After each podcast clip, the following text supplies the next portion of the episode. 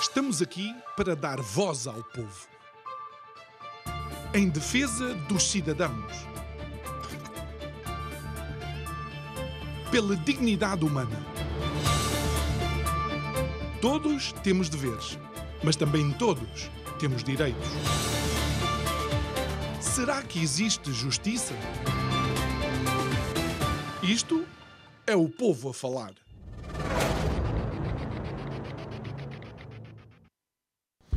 Se há algo permanente nas nossas vidas e na sociedade, esse algo seria a mudança. É que a mudança acontece a partir do momento em que nós, olha, a partir do momento da concepção, dentro ainda do ventre da nossa mãe, até ao momento em que, por eh, algum desígnio, a nossa vida se extingue. E ainda assim, eh, não é extinção absoluta. Transformamos-nos naquilo que é o denominador comum da matéria em todo o universo: átomos. Bom, mas em política também há mudança e normalmente essa mudança é expressa em termos democráticos através, através perdão, do voto do povo. É através desse voto que o povo, de alguma forma, dá indícios de que quer uma mudança. E cabe aos agentes políticos analisar, avaliar, ler, entender aquilo que os votos dizem a cada vez que o povo é chamado a expressar a sua opinião. Boa noite, o meu nome é João Nuno Pinto e isto é o Povo a Falar. Estou consigo de segunda a sexta-feira, neste mesmo horário, emissão em simultâneo Curiacos TV e Rádio Vida 97.1. O tema deste mês, Tágides. Tágides porquê?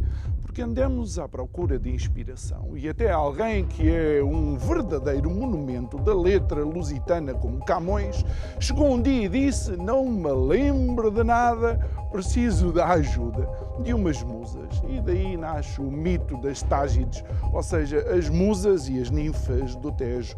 Mas voltemos àquele que é o cenário político, por assim dizer, porque já havia um filósofo que dizia que tudo na nossa vida é política. É que andamos à procura de inspiração para que a nossa sociedade se transforme de uma forma positiva. Andamos à procura de alguém que nos possa inspirar. E quando eu digo alguém, não estamos a falar de um líder, estamos a falar de um conjunto de pessoas que nos possam inspirar em termos éticos, em termos de transparência, em termos de atividade, de vida política, em termos de interatividade com o povo, em termos de ouvir aqueles que os colocam lá e que estão sedentos, de alguma forma, de dar a sua opinião também naquilo que são as decisões do dia a dia do nosso país. No fundo, andamos à procura de alguém também que inspire e volte a demonstrar o verdadeiro sentido de abnegação e entrega que é verdadeiramente o serviço público.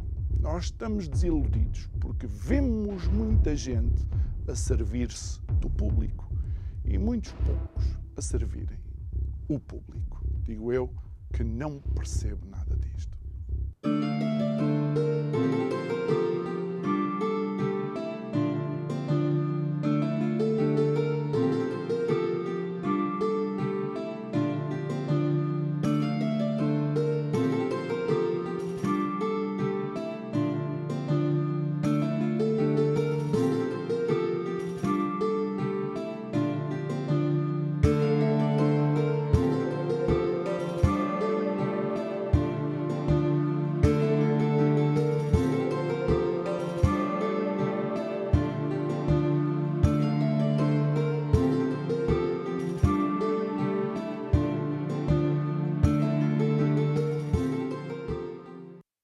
Volta ao nosso estúdio para este programa. Eh, é nosso convidado o Pedro Borges de Lemos, alguém que já tem um largo percurso aqui connosco, temos caminhado lado a lado desde o início deste programa. Obrigado a Pedro por, por seres, e permite-me a expressão, por seres nosso amigo.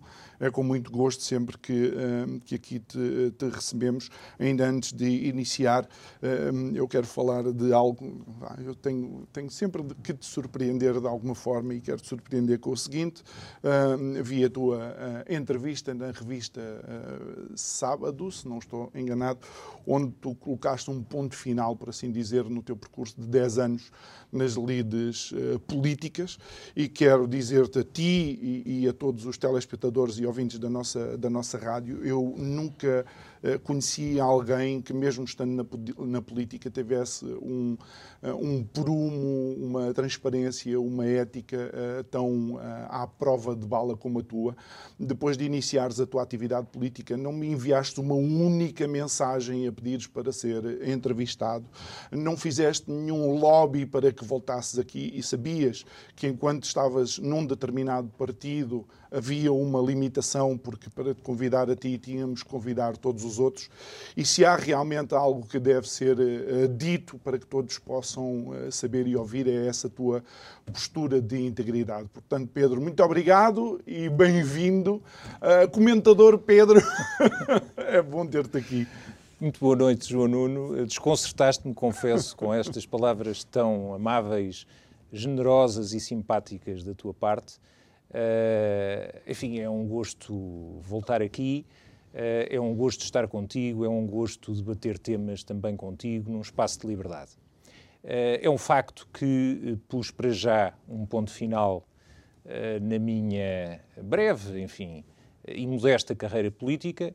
Comecei em 2013 uh, eh, no CDS, fiz um percurso relativamente conhecido no CDS, tomei posições polémicas e rejeitadas, na maior parte das vezes, pela liderança do partido. Depois saí do CDS, na medida em que considerava que estava esgotada a minha possibilidade de intervir nesse partido Uh, e uh, foi-me proposta a entrada no Chega. Uh, ainda antes de entrar formalmente no partido, fui convidado pelo presidente do Chega para falar e, portanto, intervir numa manifestação bastante conhecida contra o racismo e que ocorreu em Lisboa. tive o meu papel no Chega, enfim, coordenei a pasta da Justiça, tentei realmente reunir um grupo eh, de muita qualidade nesse, nessa pasta, pessoas, enfim, categorizadas na área do direito. Uh, depois disso também me candidatei à presidência de uma Câmara. Uhum. Enfim, divergências profundas com, com, a liderança do partido e designadamente com aquilo que tem sido a opção de André Ventura, fizeram-me desfiliar-me do partido, uhum. sem dramas, sem questões, uh, e, portanto, continuarei como penso que sempre fui, e tu fizeste o favor de reconhecer isso hoje, um independente. Uh, com total liberdade para falar, para escrever sobre aquilo que eu entendo ser, neste momento, uh, enfim, o posicionamento de um e de outro partido uh, dentro do quadro claro. político português. E hoje, hoje vamos fazer até uma viagem pela, pela Península Ibérica, porque os ecos dos resultados das últimas eleições autónomas. Uh, em Espanha uh, ainda se fazem, uh, se fazem sentir, mas de facto tu és quase um, um, um verdadeiro exemplo daquilo que eu estava a dizer, que ah, se há algo que é constante é a mudança em determinadas, em determinadas coisas e se, e se de facto não te revês, a liberdade a isso nos, nos, nos obriga. Pedro, começando para, por analisar as últimas sondagens que vieram um, agora a público, dão o PSD já à frente do PS e um crescimento eh, do Bloco e da Iniciativa Liberal, com o famoso clichê, as sondagens valem o que valem, qual é a uhum. leitura que tu fazes? Bom, é uma leitura, eu diria que previsível, de alguma forma, porque, eh, tendo em conta toda a conjuntura eh, que já se arrasta há algum tempo de desgaste profundo do Partido Socialista uh, e da governação de António Costa, enfim, independentemente daquilo que eu considero ser, neste momento ainda, uma alternativa fraca para esse mesmo governo, uh, protagonizada por Montenegro, é evidente que as pessoas, perante este quadro, absolutamente sinistro que tem acontecido nos últimos tempos, de casos, de casinhos, de situações graves, graves, que envolvem ministros, que envolvem situações muito pouco ainda claras uhum. relativamente à sua conduta ética e até à sua conduta moral, é evidente que era natural que as pessoas viessem a apostar no único partido que oferece uma alternativa, eh, que é o PSD. Relativamente àquilo que parece ser um aparente crescimento da iniciativa liberal e do Bloco de Esquerda, também não me surpreende. Porquê? No primeiro caso, na iniciativa liberal, porque nós verificamos um partido emergente, um partido que se está a afirmar, inclusivamente que correu agora um risco grande com a alteração de líder. Mas o que nós também verificamos é que a iniciativa liberal está bem preparada. E é um facto que, durante a atual Comissão Parlamentar de Inquérito, os deputados eh, que estão destinados a fazer eh, a inquirição eh, às pessoas que se deslocam à Assembleia da República, é essa mesma comissão, têm mostrado que estudam os dossiês. E, realmente, não há dúvida nenhuma que também a iniciativa liberal tem promovido, uh, digamos que, iniciativas que outros partidos não promovem. Uh, designadamente, solicitar a ida a essa mesma comissão de inquérito de protagonistas de todo este quadro uh, a que eu me referi há pouco. Uh, e, portanto, nessa medida, as pessoas não estão eh, não estão distraídas, as pessoas percebem que um partido que promove iniciativas desta natureza em prol daquilo que deve ser o esclarecimento dos factos, e volto a repetir, graves, que ocorreram uh, e cujos indícios são muito fortes, uh, obviamente que isso é uma situação que não passa despercebida aos portugueses. Relativamente ao Bloco de Esquerda, o fenómeno parece ser outro. Eh, o Bloco de Esquerda tem sido um partido que, desde a sua constituição, tem apresentado flutuações significativas. Hum. Deves recordar-te que é um partido que uh, começou tímido, uh, mas depois, a partir de determinada altura, cresceu, já teve desaires eleitorais, voltou a crescer e, portanto, uh, não me admira que neste momento o Bloco de Esquerda até por eh, algumas iniciativas musculadas que também têm demonstrado, e pelo facto de, e isto é importante dizê-lo, eh, não sou eu que o digo, são aqueles, são os politólogos, são aquelas pessoas que estudam estas questões.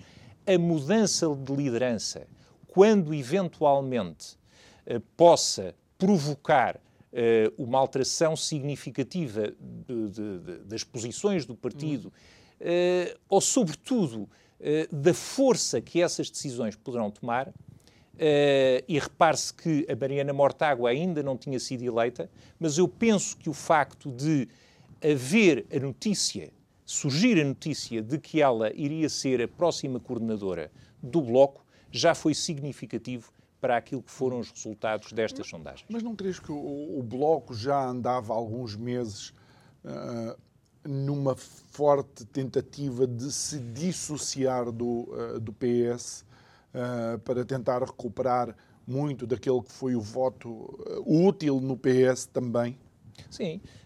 aliás, enfim, o, o, governo PS caiu exatamente por causa de uma descolagem aberta, flagrante, do Bloco de Esquerda uhum. e do Partido Comunista claro. relativamente ao PS.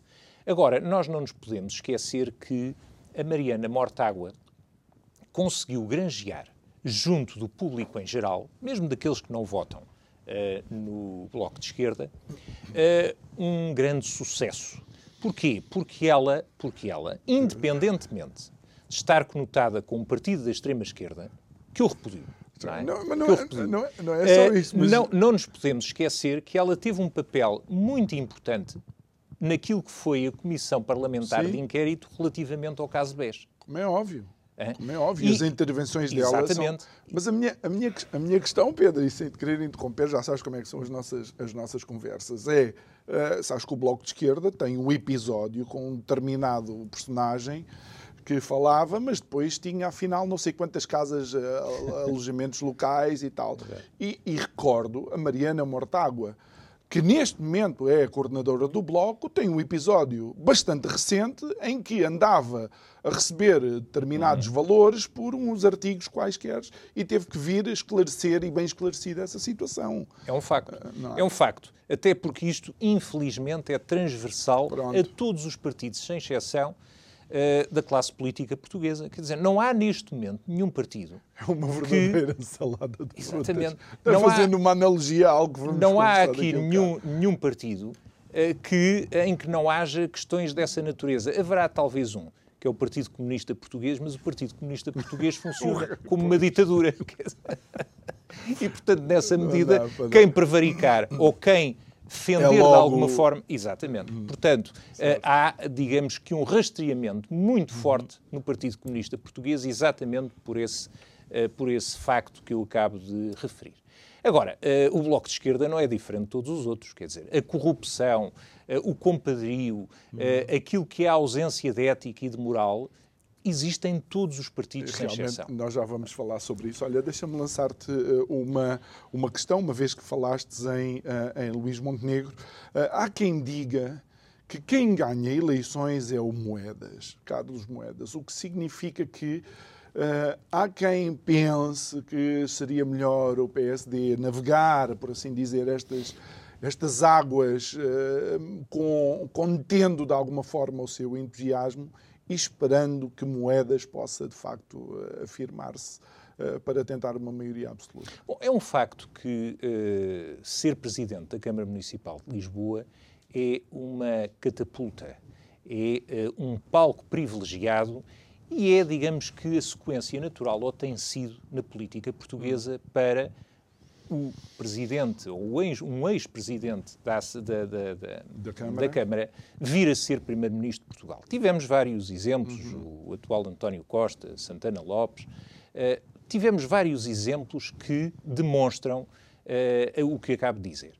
Uh, eu considero que Moedas é um homem a quem falta carisma e força. Nós, neste momento, estamos a precisar, não é só em Portugal, estamos a precisar na Europa e no mundo de gente com carisma, com força, eh, com determinação, eh, com caráter, com personalidade. E todas estas características penso que eh, não cabem em Moedas. Quer dizer, Moedas é um homem demasiado apagado, demasiado tolhido, digamos assim. Em contrapartida, achas que cabem em Luís Montenegro? Não cabem também em Luís Montenegro. E era nesse sentido exatamente que eu queria focar uh, aquilo que é a minha intervenção, que é nós neste momento estamos com uma ausência total, eu diria total, de figuras que possam representar os verdadeiros e genuínos interesses dos portugueses. E isto é gravíssimo. Uh, porque, como eu dizia há pouco, não é um fenómeno que só existe em Portugal. É um fenómeno que está generalizado uh, não vamos para fora da Europa, vamos centrar-nos aqui um bocadinho na Europa. Se eu te perguntar uh, qual é o líder neste momento na Europa que tu identificas com estas qualidades que eu acabo de dizer, provavelmente, digo eu, traz alguma dificuldade. Eu, pelo menos, tenho. Eu tenho. Porque quando nós nos lembramos de figuras absolutamente carismáticas que, inclusivamente, construíram a Europa que neste momento temos, e as linhas, que neste momento são muitas delas seguidas na Europa, nós verificamos que existe uma, uma distância enormíssima com aquilo que neste momento são as figuras que nós temos e em quem votamos para líderes uh, dos governos dos vários, dos vários, países europeus. E isto é, uh, é grave, é perigoso, uh, é arriscado naquilo que é o projeto europeu naquilo que é uh, uma dinâmica uh, de defesa do interesse das pessoas. Hum. É interessante tu dizeres isso só para complementar, porque eu creio que eu creio que o nome dele é Álvaro, Álvaro Barreto, posso estar enganado, que costuma falar com o Pacheco Pereira. Eles tinham um programa, creio que os dois, ele disse que ele eh, olha atualmente com profunda tristeza para o cenário político nacional e diz que se eu comparar os últimos 15 anos do Estado Novo e as pessoas que ocupavam os cargos eh, eh, em comparação com o que temos atualmente, ele, ele diz que fica preocupado. É que não há comparação possível. E, e há uma outra questão que é a seguinte, João Nuno. Uh, independentemente de todas as críticas que se possam fazer relativamente ao Estado Novo, refiro-me concretamente àquilo que era a linha ideológica do Estado Novo, nós não nos podemos esquecer que, uh, e vários, variadíssimos são os exemplos de ministros uh, que integraram uh, os governos do Dr. Salazar e que não deixaram sequer herança. Não deixaram herança. Não, não, não, quer dizer, para além de um outro aspecto que é importante referir, é que Salazar escolhia os seus ministros quando eles atingiam o topo da sua carreira. Geralmente, quando já eram professores catedráticos, eh, quando eram eminentes advogados, quando eram pessoas que hum. tinham mostrado ao longo da sua vida que tinham, tinham dado provas de seriedade, de responsabilidade, de idoneidade. Ora, o que nós verificamos neste momento é que eh, nestes governos, e não é só no partido, nos governos do Partido Socialista, também foi nos governos do Partido Social Democrata, nós temos às vezes pessoas que praticamente saem do infantário para entrarem na vida, na vida pública, uh, em que são, uh, logo naquelas juventudes que, que existem nos partidos, são instruídos relativamente aos piores uhum. vícios. Uh, repare que uh, no Estado Novo esse era um aspecto muito interessante. É que uh, as pessoas seguiam uma carreira e eram eventualmente escolhidas pelo Presidente do Conselho para integrarem os governos. Quer dizer, não eram carreiristas, não eram pessoas que estavam integradas numa máquina partidária que os deforma. E, portanto, eu volto uh, à questão da independência e da liberdade. isso é extraordinariamente importante, a independência e a liberdade de espírito, para que nós possamos, de acordo com a nossa consciência, tomar as decisões que nós consideramos mais acertadas. Uhum. E não é isso que acontece. Olha, oh Pedro, achas que perante este cenário uh, há lugar a eleições antecipadas? O, o cenário uhum. ah, das, das sondagens aí. Uhum. Bom, eh, eh, nós relativamente à questão das, eh, das eleições antecipadas, não nos podemos esquecer que há aqui uma peça essencial relativamente a este xadrez e que é o Presidente da República. Uhum. Exato. O Presidente da República é que decide, em primeira e última instância, depois de ouvido o Conselho de Estado, se deve ou não dissolver a Assembleia uh, da República. E Marcelo Rebelo de Sousa parece ter já sido muito claro relativamente a esse tema. Ele considera que não existe uma alternativa neste momento ao governo do PS. Mas nós podemos nos eh, interrogar relativamente a isso, ou seja, porquê é que ele diz que não existe uma alternativa? Existe um PSD e que inclusivamente está a subir nas sondagens. Mas também existe uma outra sondagem que diz que os, os portugueses não querem eleições antecipadas já. E isto significa aquilo que é a necessidade, por um lado, e, por outro lado, também a vontade dos portugueses em ter estabilidade. Dir-me-ás, bom, mas este governo não oferece estabilidade. Não, até porque eh, as instituições estão em perigo neste momento, uhum. não é? Eh, eh, o regular funcionamento das instituições democráticas está em perigo. Agora, Marcelo Rebelo de Sousa aqui não quer eleições antecipadas porque não consegue uh, perceber no horizonte uma alternativa credível, responsável e séria para este governo. E o facto é este. Nós, neste momento, temos uh, um processo que está, uh, que, está que, foi, que foi, neste momento, dada a público, que é o processo Tutti Frutti, uhum. que envolve tanto o PS como o PSD no tráfico de influências. E já vamos falar sobre isso, porque se fizermos uma análise cronológica, isto nasce durante a vigência de António Costa na Câmara de Lisboa, digam o que disserem. Exato. Mas isto é outra, é uma questão que vamos abordar mais daqui, daqui a pouco. Mas em contraponto, o líder destes dois governos que tu disseste há pouco foram governos com estabilidade, Cavaco Silva, veio fazer uma intervenção nas jornadas uh, dos autarcas do PSD que foi uma verdadeira bomba no cenário político nacional e ele afirmou que uh, se calhar ele próprio tinha menos experiência do que tinha do que tem atualmente Luís Montenegro. Bom, uh, isso não é verdade, como sabes, não é? Isso não, isso não é verdade. O, o, o, Cavaco Silva tinha sido Ministro das Finanças de Sá Carneiro, enfim, tinha tido uh, uma importância muito grande naquilo que tinham sido as decisões. Eu, eu penso que todas as pessoas Portanto, dessa primeira fase da democracia não, tinham ninguém, muito mais ninguém, experiência do exatamente, que... Exatamente, ninguém acredita nisso. Agora, é evidente que uh, Cavaco Silva veio, sobretudo, lançar um grito de guerra e este grito de guerra lançado por Cavaco Silva, que tem 80, 80 83 ou 84 anos, uh, eu, eu pergunto, então é preciso vir um homem com mais de 80 anos lançar um grito de guerra, hum. quando o, o Luís Montenegro tem 50? Está na força da vida. Aquilo que Cavaco Silva disse já devia ter sido dito por Montenegro. E é por isso que eu digo que as grandes figuras, independentemente de eu ter divergências profundas claro. também com Cavaco Silva, mas as grandes figuras, nós não podemos esquecer que Cavaco Silva foi o único uh, primeiro-ministro em Portugal, uh, depois do 25 de Abril, teve duas maiorias absolutas e governou praticamente uh, de uma forma tranquila durante 10 anos. Uhum. É um homem que tem uma autoridade política eu diria até moral, que nós não reconhecemos praticamente em mais ninguém.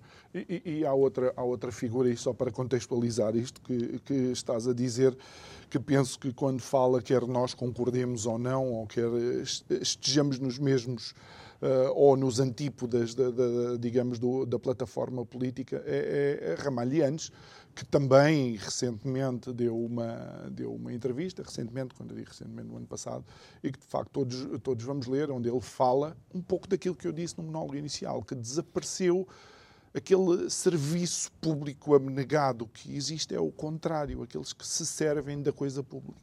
Eh, só que há aqui uma diferença, é que de facto o, o Cavaco Silva uh, é uh, uma eminência parda dentro daquele que poderá ser o partido substituto ou alternativa ao PS. Claro.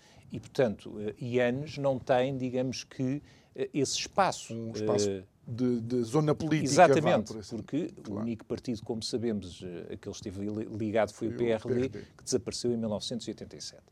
E, portanto, nesse sentido, Uh, o peso de Cavaco Silva é uhum. incomparavelmente maior uhum. em termos de opinião pública uh, e em termos daquilo que é o eleitorado moderado e do centro-direita em Portugal. Uhum. Uh, e até, de certo ponto, do centro-esquerda, porque, curiosamente, uh, estas, estas sondagens apontam para uma tendência do eleitorado do centro-esquerda que votava PS passar a votar PSD. É? Agora, concretamente, relativamente a essa intervenção de Cavaco Silva, que eu considero que foi importante e que me fez mexer as águas e que fez tremer, foi o único até agora foi o único até agora que fez tremer o PS. Hum. Sempre que fala Cavaco Silva, faz tremer o PS. Porque todas as outras intervenções, inclusivamente, enfim, e eu estou à vontade porque de facto integrei o partido, mesmo as intervenções do Chega eh, até divertem António Costa e, sobretudo, o Chega é, como todos sabemos também, uh, digamos que uma, uma forma de esvaziar eleitorado ao centro e, portanto, é o, beneficiar é o, o PS. Que beneficiar o PS. Agora, esta intervenção do Cavaco Silva não divertiu nada a António Costa. Isso eu tenho a certeza absoluta que não. Uh, volto a dizer, pela verdade que foi dita naquele discurso, pela responsabilidade, seriedade e autoridade de quem o disse.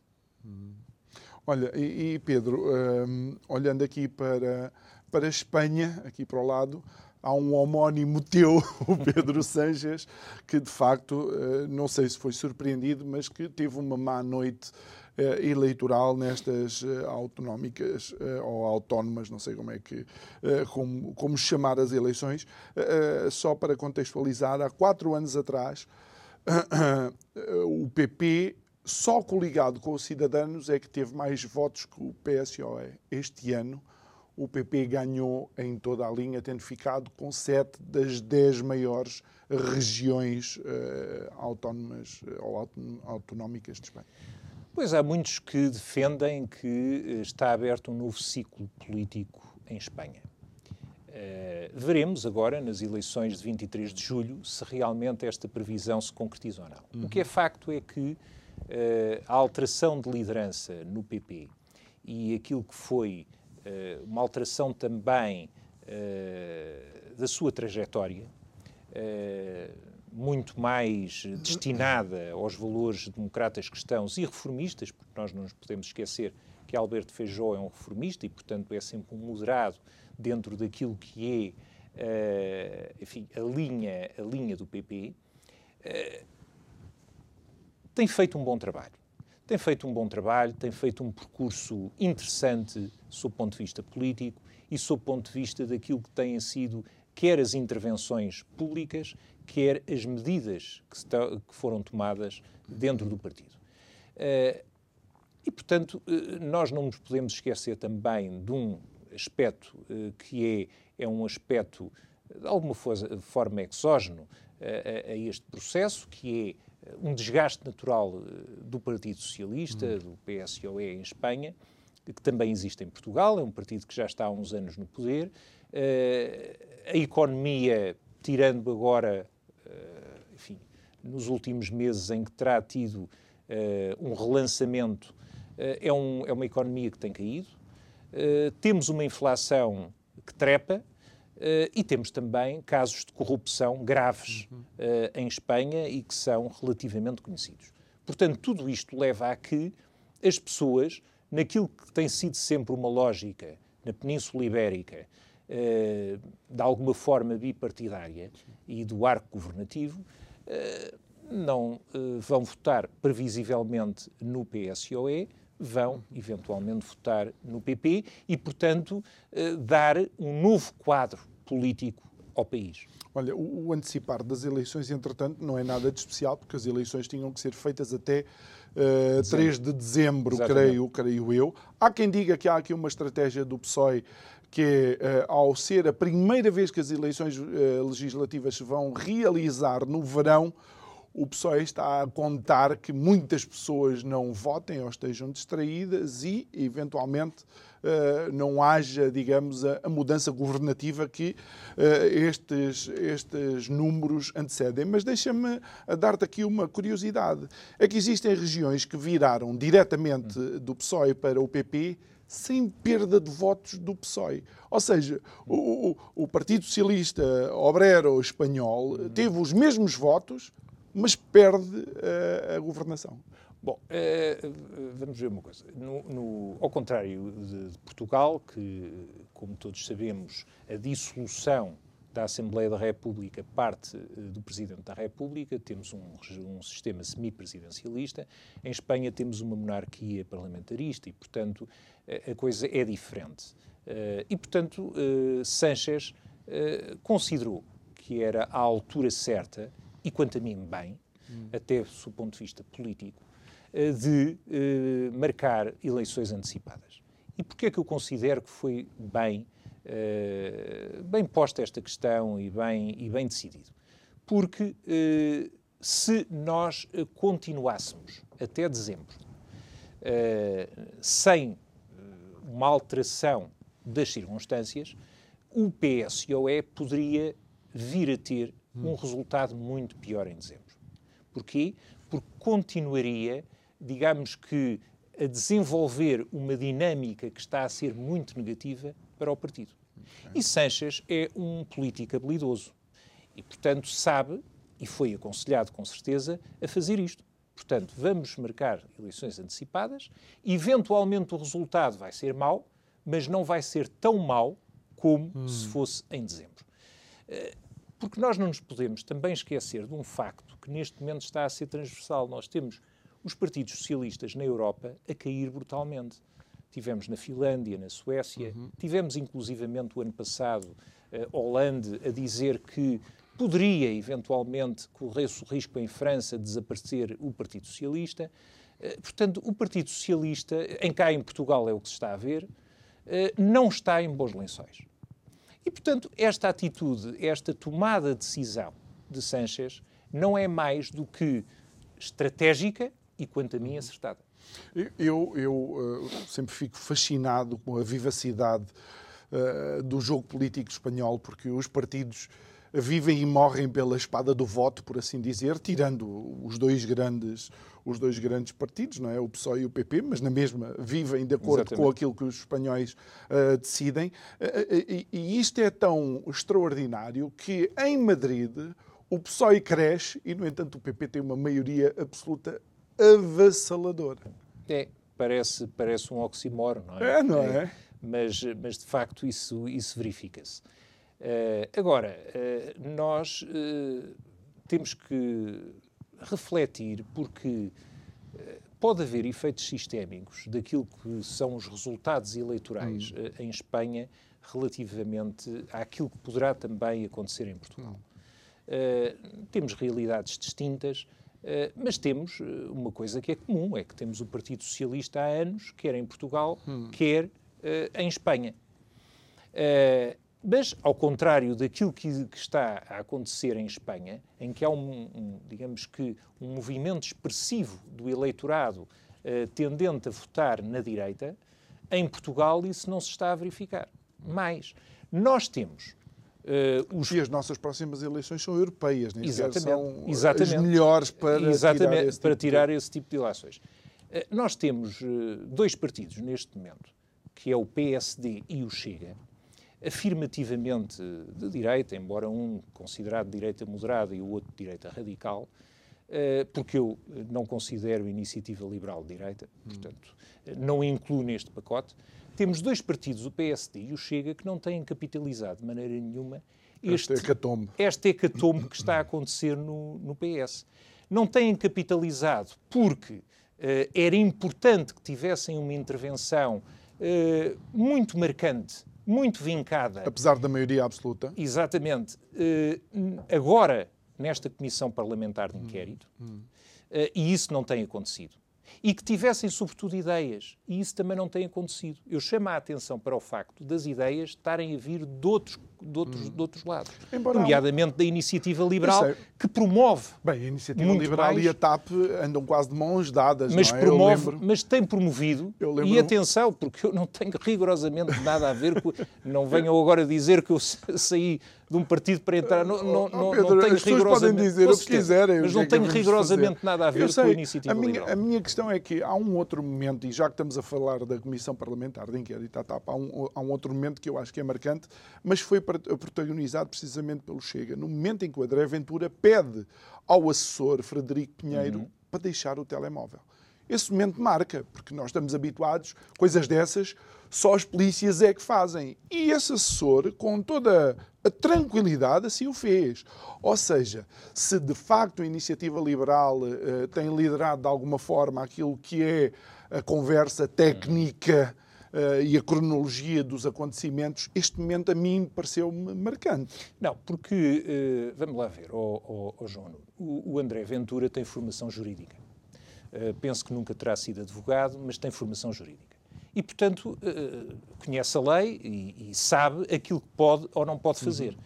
É extraordinariamente importante que nas comissões parlamentares de inquérito estejam aqueles que estão habituados na sua vida profissional, nomeadamente nos tribunais, uhum. a inquirir pessoas. E que, e que saibam também de leis, ou seja, que tenham um conhecimento aturado da lei. Porque aquilo que André Ventura fez está correto. E uh, porquê? Porque as comissões parlamentares de inquérito têm poderes instrutórios. Uau. Têm poderes instrutórios. E, portanto, têm a possibilidade de, em determinadas circunstâncias, dar ordens que têm que ser cumpridas. E, portanto, essa foi uma sugestão uh, que ele pede ao Presidente uhum. da, da Comissão e que, obviamente, que deveria ser acatada ou teria que ser acatada uh, pela pessoa em questão. Não é? Porquê? Porque aquele é um elemento de prova importante. Uhum. E todos os elementos de prova que sejam importantes para esclarecer a verdade dos factos, obviamente que devem ser analisados. Muito bem. Uh, uh, Deixa-me só terminar aqui uh, a questão de Espanha, que tinha dado para um programa de 50 minutos, mas há aqui algumas curiosidades. E uma das curiosidades é precisamente a possibilidade de Pedro Sánchez querer candidatar-se à presidência do Conselho Europeu. E isto coloca o outro grande adversário de Pedro Sánchez em desvantagem, que é António Costa. Significa que Pedro Sánchez, se perder as eleições em julho, tem um ano para andar a fazer, a fazer campanha eleitoral pelos corredores de Bruxelas. Porque uh, uh, os, os, dois melhores candidatos, uh, segundo os analistas, né, para, para, para, este cargo seria Pedro Sanches ou António Costa. Há quem tivesse falado também na Sana Marine. Achas que há este tipo de jogos de, de bastidores? Isso é política pura e dura.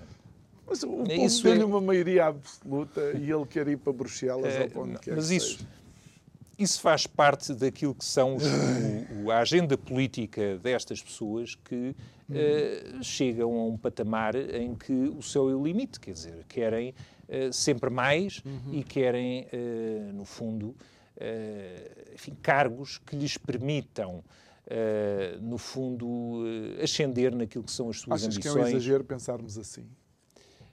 Assim como que... que... que Costa de facto estava com os olhos postos na presidência do Conselho Europeu. Mas eu não tenho dúvidas que o António Costa tem ambições para além uh, daquilo que é Portugal hum, e daquilo hum. que é esta política doméstica. Eu penso que ele, inclusivamente, já estará muito farto uh, disto, não é? Já está muito farto. Portanto, ele quer, ele quer, uh, ele tem outro tipo de ambições. É. O que acaba por ser enfim, uma decorrência normal hum. daqueles que chegam a primeiros-ministros, uh, daqueles que têm determinado tipo de não, uh, cargos, eu não, não é? Achei, eu não achei nada interessante que Durão Barroso tivesse uh, parado de fazer aquilo que tinha sido mandatado pelos portugueses. Exatamente. Uma curiosidade, em abril foi aniversário do PS e ele convidou, e Costa convida Felipe González, que é um anti-sanchista de alguma forma.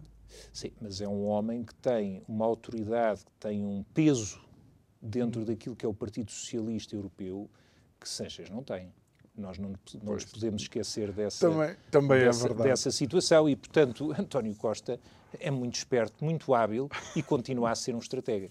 Muito bem, Pedro, vamos aqui para a última parte do nosso programa e vamos para esta famosa e triste operação ou processo uh, Tutti Frutti. Um, antes de mais, vamos tentar ler a atuação da Procuradoria-Geral da República. Uma das coisas que me surpreendeu, uh, para além de toda a linguagem utilizada entre eles, é isto já não é de agora. Isto tem seis é? anos. Exatamente. Seis, seis anos, anos estas, porque, Exatamente. pelos vistos, Sim. ainda é anterior a isso. Sim. É gravíssimo. É gravíssimo. Quer dizer, há aqui duas eh, questões que eu queria, eh, que eu queria falar e que me parecem, eh, tanto uma como outra, gravíssimas. A primeira tem a ver, efetivamente, com a morosidade, que não se consegue compreender como é que processos desta natureza, que envolvem políticos, que envolvem inclusivamente ministros que estão no ativo, uh, demorem tanto tempo a ser investigadas. E a principal Câmara do país. A serem investigadas pelo Ministério Público. E depois há outra questão que é a violação absolutamente vergonhosa do segredo de justiça e de todo o vazamento de informações para a praça pública. Uh, bom, mas há aqui uma peça essencial para tudo isto que é a Procuradora-Geral Procuradora da República. E nós não nos podemos esquecer que a Procuradora-Geral da República em Portugal é sugerida pelo Governo e nomeada pelo Presidente da República, mas o seu nome é de escolha política. E, portanto, esta senhora, que neste momento está à frente deste processo, em primeira e última instância, é uma senhora que foi escolhida pelo Partido Socialista. É uma escolha política. Hum. Bom, vamos então uh, entrar naquilo que é a atuação desta senhora. A atuação desta senhora, ou a ausência da atuação dela, é absolutamente vergonhosa. Porque um Procurador-Geral da República não pode prestar declarações públicas, e são raríssimas aquelas que ela tem prestado, mas uh, uh, há pouco tempo eu ouvi algumas declarações desta senhora a dizer: bom, mas isto é assim e os portugueses têm que se conformar, porque nós não temos recursos. Não existem recursos. Bom, mas uma das funções da Procuradora-Geral da República é reunir-se com o Governo e dizer, meus senhores, designadamente com o Ministro uhum. da Justiça, nós não temos condições para avançar com estes processos, porque não temos recursos. Estes processos envolvem estas pessoas assim, assim, assim, assim, que estão eventualmente indiciadas, não é?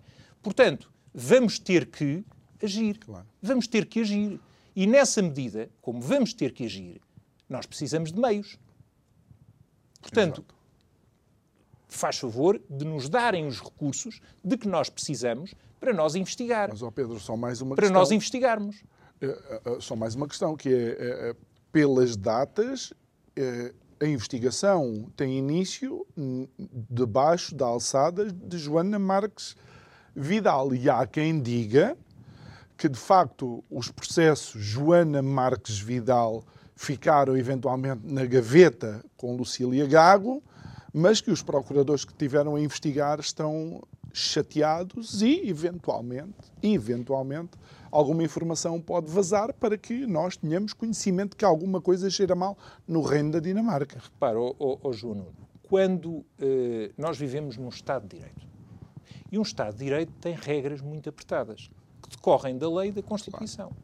E, portanto, nós não podemos ter um vazamento permanente daquilo que são informações que estão guardadas no segredo de justiça para que seja a opinião pública a queimar as pessoas. Independentemente dessas mesmas pessoas virem a ser condenadas num processo de crime. Mas não podem ser queimadas em praça pública. Hum. Todos nós, o João Nuno, eu, qualquer pessoa, tem o direito, o direito a, a, a ser presumido inocente até à condenação. E não é só até à condenação, é até ao trânsito em julgado da condenação. Oh, Pedro, tens toda a razão e sei é? que eu estou a falar com um advogado e, e estou a ter aqui algum cuidado. Ah, mas, Pedro, vê uma coisa. Como não existem condenações nenhumas, praticamente, a políticos, já viste o que é que sobra aos portugueses? Não fossem as famosas transcrições de, daquelas coisas que eu gosto, comprar aí, de, traz 10 mil fotocópias, eh, sabes do que é que eu estou sim, a falar, sim, não é? Sim, Chegaríamos onde? Não saberíamos nada. Sim, é, é a, a, justiça. Com certeza. Será que eu Mas... exagero quando digo que a justiça tem que começar a olhar para si mesma e achar que é uma das grandes responsáveis pelo estado do país? Mas há aqui um ponto hum. que eu queria salientar, que é o seguinte. Eu percebo a tua lógica e até posso concordar com ela. Agora, não, os mecanismos que a justiça tem à sua disposição não podem ser usados por aqueles que não são os agentes da justiça. O que é que eu quero significar com isto? quer significar que os procuradores da República não podem vazar estas informações, procuradores ou eventualmente, sim, sim. Uh, enfim, agentes da justiça que vazam estas informações para a opinião pública, não o podem fazer à guisa de nós vamos vazar estas informações para a opinião pública e a comunicação social nos ajudarem a fazer a investigação e eventualmente até incriminar estas pessoas. Não. Esse, esse, esse, esse trabalho é única e exclusivamente dos agentes da justiça, hum. dos magistrados, da polícia, de todos aqueles que têm competências nesta área. Portanto, eu não posso concordar com essa situação, eh, porque a partir do momento em que nós considerarmos que é através da violação do segredo de justiça que fazemos justiça, já não estamos num Estado de Direito. Hum. Mas então uh, concordas, e Pedro, em 20 segundos, que a justiça precisa de ser reformulada e reestruturada? Há muitos anos. É, quanto a mim, a grande reforma do Estado. Muito bem. Pedro Borges de Lemos, muito obrigado por ter estado muito aqui obrigado. mais uma vez e reitero as palavras do início. Uh, tens sido absolutamente uh, transparente uh, na, na, tua relação connosco e nunca recebi nenhuma mensagem, oh João, eu quero ir dizer isto, ou quero ir aí, não me queres entrevistar, é uma coisa incrível. E olha que todos os dias recebo pessoas a proporem-se serem entrevistadas por mim, mas o Pedro não. Obrigado, Pedro. Obrigado. Obrigado a si que nos acompanhou. Olha, quero relembrar que o Isto é o Povo a Falar tem um novo canal no YouTube. Vá lá, subscreva, carregue no sininho das notificações. Resta-me desejar o resto de boa noite. Até amanhã.